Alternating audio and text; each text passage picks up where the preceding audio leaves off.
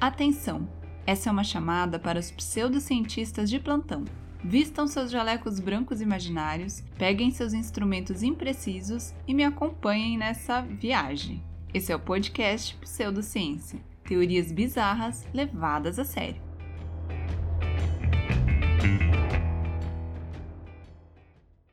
Olá, meus queridos colegas pseudocientistas! Aqui é a Carol e esse é mais um episódio do podcast Pseudociência. Esse podcast que só trata de assunto sério, né, gente? Assunto pseudocientífico, teorias bizarras. Porque a vida não vale a pena sem isso, né, meus queridos?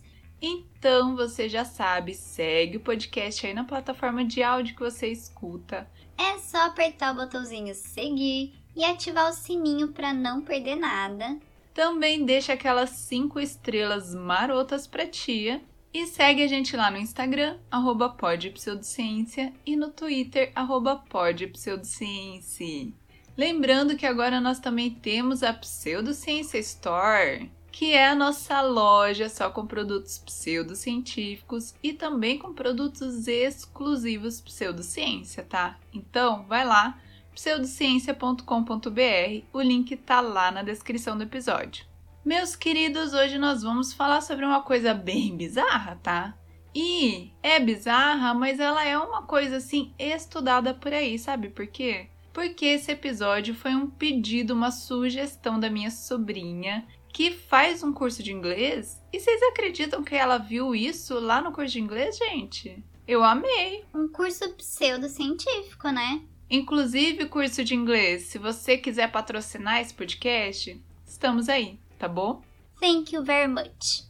Meus queridos, sim, nós vamos falar sobre as linhas de Nazca, que é um troço esquisito, um troço misterioso do jeito que a gente gosta. Bom, começando, elas foram descobertas em 1927 e até agora ninguém sabe com certeza absoluta para que elas servem, tá, gente? E o que eles são, gente? São geoglifos. Geoglifos, geoglifos, não sei como fala, tá? Sabemos que são o quê? Desenhos lá no deserto. Lembrando que nós temos um episódio só sobre agroglifos, que são aqueles desenhos nas plantações, né? Procura aí círculos nas plantações que você vai encontrar. Pois bem, meus queridos, esses geoglifos ficam num deserto no centro-sul do Peru. E é o mesmo esquema dos agroglifos, gente. São figuras gigantescas de animais, plantas, seres míticos, umas coisas bizarrésimas, tá? Muito bem feitinha. Quem fez é muito caprichoso. Só que eles são muito gigantes, então alguns chegam a ter 65 quilômetros de extensão o que significa que na verdade a gente só consegue ver voando, né, gente? De cima, de muito longe, o que é muito, muito estranho. Vocês concordam? Enfim, Nazca é um dos desertos mais áridos do mundo e essas linhas foram reconhecidas como Patrimônio Cultural da Humanidade pela Unesco em 1994 e foi feita pela civilização Nazca, que era o que, gente? Uma galera, um povo que viveu lá nessa região do Peru entre o ano 100 a.C. e 800 depois de Cristo. E eles eram bem desenvolvidos, construíram dois grandes complexos populacionais que eram abastecidos por um sistema de irrigação. Bem chique, né, meu povo? Eu falei que eles eram caprichosos. Além disso, eles também produziam tecidos e cerâmicas com os mesmos desenhos que a gente encontra nesses geoglifos, o que confirma a ideia de que eles foram os autores dos geoglifos. Só que não, né, gente? Porque pode ser que eles tenham passeado de avião por cima com uma nave espacial, talvez. Vou jogar aqui, tá? Depois a gente vai discutir teorias bizarras que explicam esses geoglifos, mas assim, já vou jogar essa. A galera acha que foi o povo lá, os humanos, que fizeram isso porque eles usavam a mesma estampa nos tecidinhos deles. Só que não necessariamente, porque se eles passaram por cima com uma nave espacial, por exemplo, daí eles viram, acharam bonito e começaram a copiar. É a famosa cópia, né, gente? É o famoso similar, genérico, né? Viram lá a estampa, gostaram, não tinha direitos autorais na época, né, meu povo?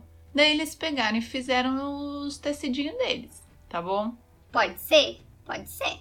Mas enfim, meus queridos, essas linhas provavelmente foram feitas entre o ano 100 a.C.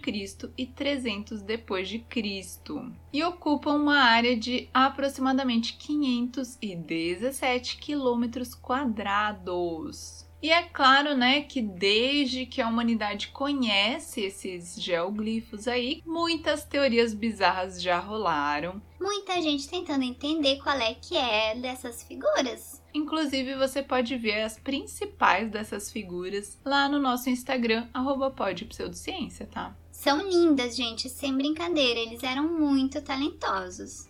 Mas enfim, entre 2016 e 2018 foram feitas pesquisas com inteligência artificial para recriar imagens das figuras que estavam danificadas pela erosão. Isso tudo por uma equipe japonesa liderada por um cara chamado Masato Sakai. E eles chegaram à conclusão de que todas essas figuras foram criadas com a remoção de rochas negras que cobriam o terreno, expondo a areia embaixo.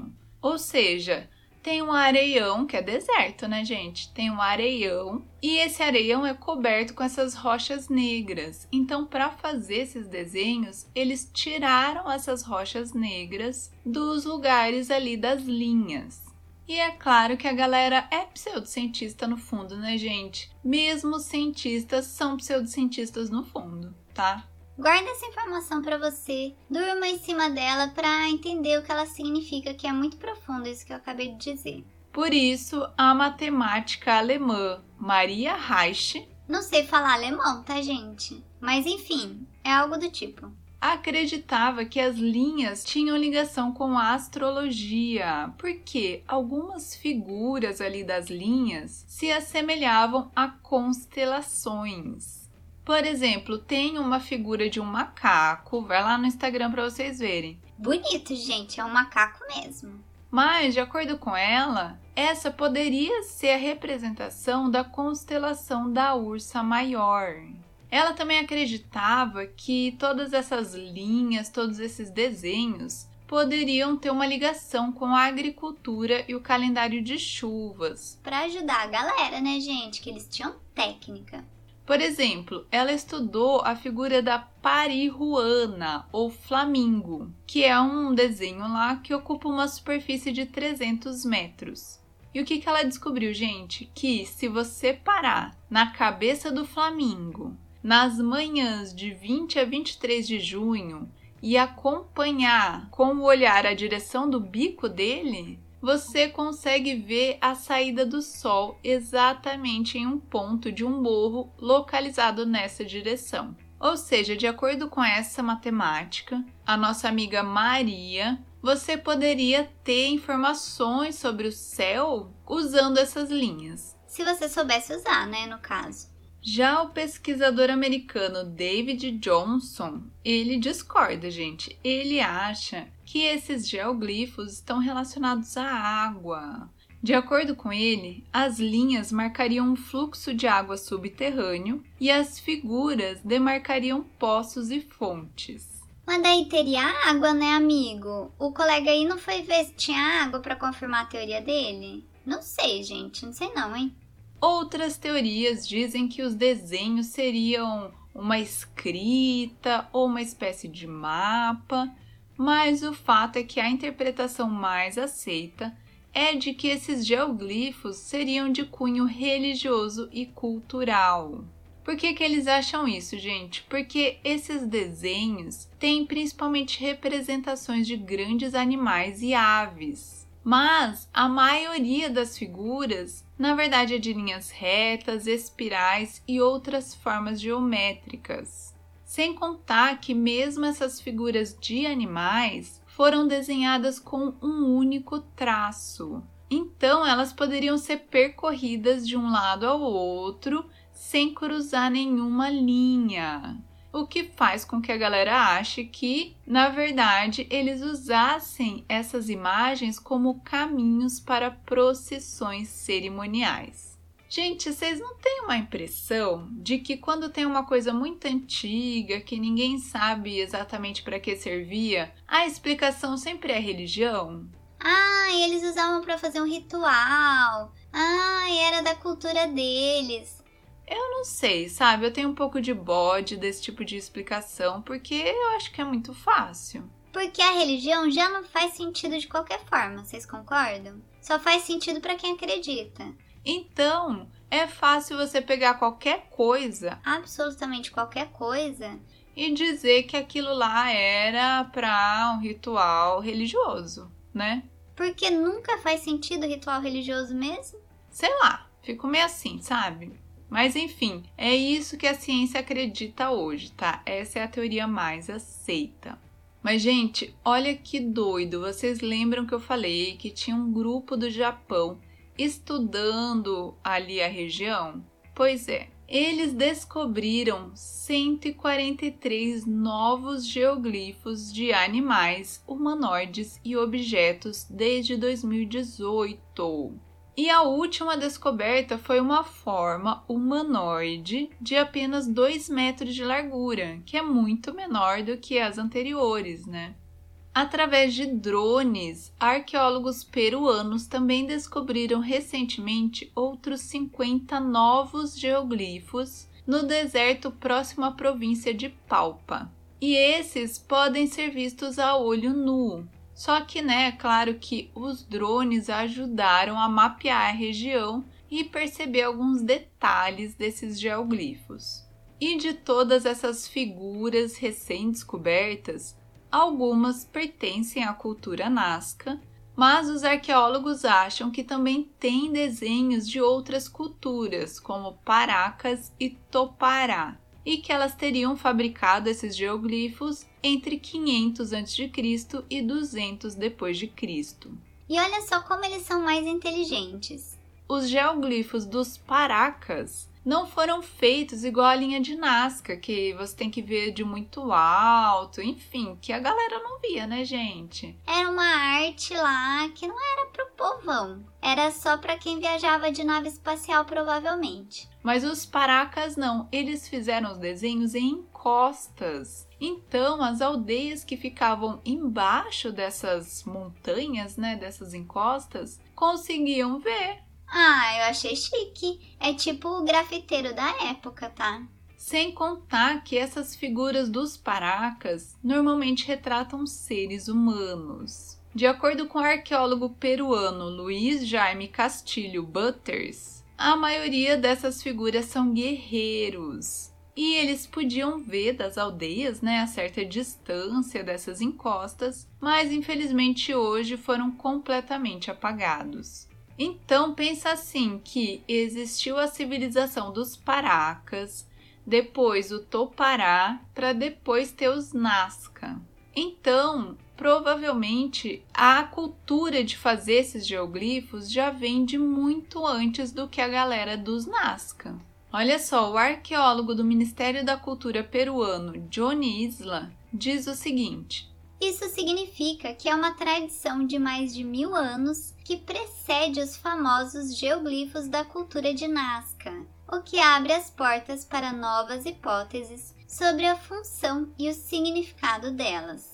E acontece, meus queridos, que a galera encontra cada vez mais geoglifos. Por quê? eles começaram uma operação com drones, com imagens de satélites para proteger a região, porque como sempre, né, gente? A gente já falou sobre Eldorado, a gente já falou sobre várias situações em que a galera vai saquear, né, meu povo? Por isso, a arqueóloga espacial Sarah Parker fundou a iniciativa Global Explorer, que treina cientistas cidadãos para analisar imagens de satélite em busca de sítios arqueológicos e sinais de saques. E daí que o primeiro projeto dessa plataforma convidou voluntários para ver fotos de satélite do Peru. E o povo começou a encontrar, né, gente, potenciais sítios arqueológicos ou lugares com saques. E daí essa nossa amiga falava para os arqueólogos peruanos onde ir, de acordo com o que os voluntários tinham encontrado, né? E por causa disso, eles acabaram mandando drones nos locais em que a galera achava que tinha tido saque, tralalá, e encontraram imagens com dezenas de geoglifos antigos esculpidos na crosta do deserto. O que, que aconteceu, gente? Que tinha imagens lá, né? Tinha essas figuras, esses geoglifos, só que ao longo do tempo essas linhas foram reduzidas a uns furinhos de nada, né? O que antes era uma coisa gigantesca acabou com o tempo ficando cada vez mais difícil de ser visto.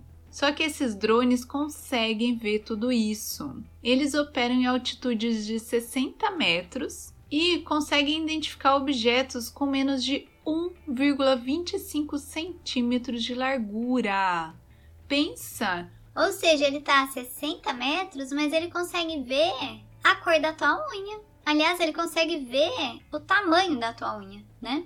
E outra coisa que eles descobriram é que existe ali no Peru um tráfico de terra, que é o que? Um esforço sofisticado para forjar ações e construir moradias ilegais na área, apagando tudo isso que foi feito ao longo do tempo por essas culturas tão antigas. Olha só o que o nosso colega falou. Não estamos lutando contra um saqueador com sua pá, fugindo enquanto você está soprando um apito. Estamos lutando contra um exército de advogados. Essa é uma batalha constante. Então, o trabalho que estamos fazendo, documentar os sítios, georreferenciar, é a melhor proteção que podemos oferecer.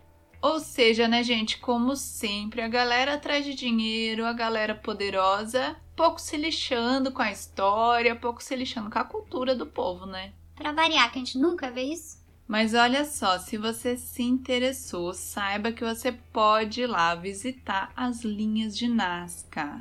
Só que não é tão fácil assim, tá, gente? A cidade de Nazca fica um pouco isolada e só é acessível por meio de ônibus. Mas se você estiver em Lima, você pode contratar um passeio para conhecer essas linhas. Também tem sobrevoo dos desenhos, você pode voar lá de avião o passeio de avião para ver as linhas dura de 35 minutos a uma hora e passa por pelo menos 12 geoglifos. Deve ser muito legal, gente. Eu detesto avião, mas eu iria nessa, viu? Acho que vale a pena. E passear por outros lugares belíssimos ali na região, tá, meus queridos? Fica a dica. Quem quiser também patrocinar a tia, pra tia ir lá e contar tudo pra vocês, estou aceitando tá bom? Também tem uma torre de observação que fica 20 quilômetros distante do centro de Nazca. A torre tem 12 metros de altura e, se você estiver nela, você consegue ver alguns geoglifos, como as mãos, a árvore e o lagarto. Gente, é muito lindo, viu? Vou te dizer uma coisa. Maravilhosas. Quem fez, não sabemos, mas tá de parabéns. Inclusive, é sobre isso que nós vamos conversar agora, porque as teorias bizarras que eu trouxe dizem quem fez as linhas de Nazca. Mas agora, gente, a coisa vai ser um pouco diferente. Por quê? Há pouco tempo nós falamos sobre os agroglifos, né, que são círculos nas plantações, e trouxemos teorias bizarras sobre quem poderia ter feito esses círculos.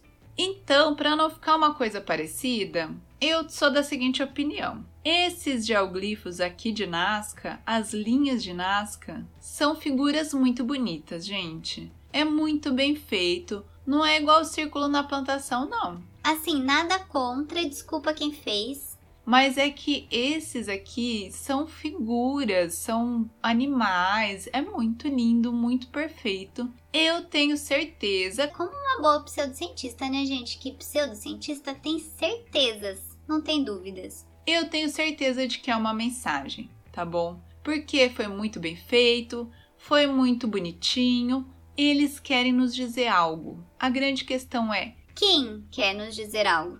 Então o negócio é o seguinte: eu vou trazer aqui as teorias bizarras que dizem quem mandou as mensagens das linhas de Nazca. E eu também vou deixar lá no Instagram as principais imagens, que são quais?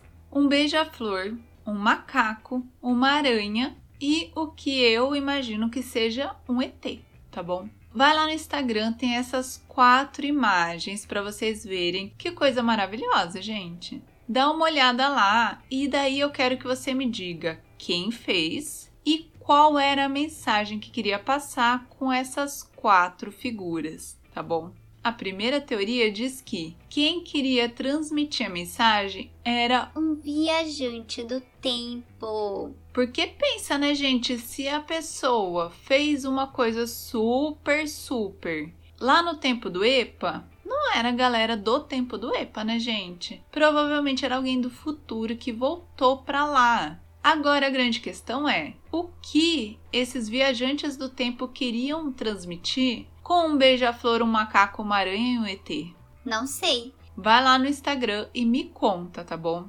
A segunda teoria diz que, na verdade, quem transmitiu essas mensagens foram seres de outra dimensão. O que, que vocês acham, gente? Porque às vezes, pensa comigo, um espírito vive em outra dimensão, certo? E ele consegue fazer o que aqui? Ligar e desligar a TV, né?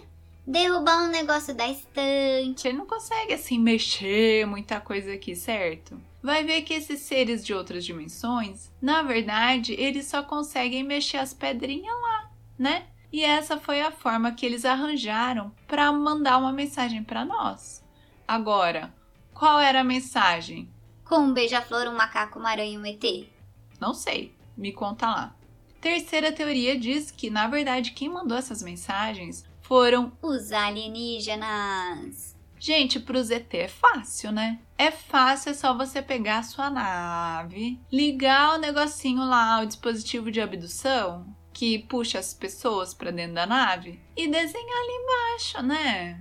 Ah, esse aí é o mais fácil, é o mais provável, na minha opinião. Mas eu ainda não sei qual mensagem eles queriam transmitir com essas figuras. Então vai lá me contar, tá? O que você acha. Se é que você acha que foram os ETs, né? E por último, a quarta teoria diz que essas mensagens foram transmitidas pelos seres da Terra Oca.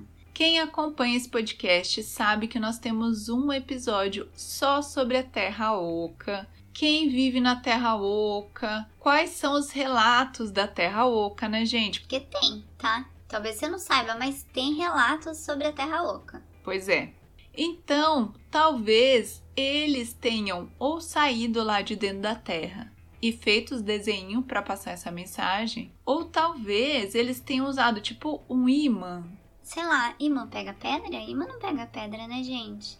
Enfim, eles usaram alguma coisa de dentro da Terra para desenhar os desenhos lá.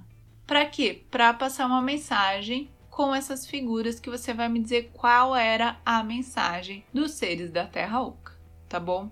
Enfim, meus queridos, vai lá no Instagram, arroba para me dizer quem mandou a mensagem e qual era a mensagem, tá bom? Se você, como eu, não sabe qual era essa mensagem, pode entrar no Spotify, abrir o episódio e pelo menos votar em quem você acha que mandou a mensagem, tá bom? Porque eu acho assim. Que já é metade do caminho andado, né? Meus queridos, não esqueçam de indicar esse podcast para todo mundo que você conhece. Logo mais nós seremos patrocinados por uma escola de inglês, quem sabe, né? Traga mais pseudocientistas para esse podcast. Vamos espalhar conhecimento e sabedoria pseudocientífica por aí, né, meu povo? Também vai lá conhecer a nossa loja, hein, que só tem coisa tchutchuca. Coisa linda, coisa maravilhosa, tá? pseudociencia.com.br. Muito obrigada a você que ouviu até aqui e a gente se vê no próximo episódio. Até mais!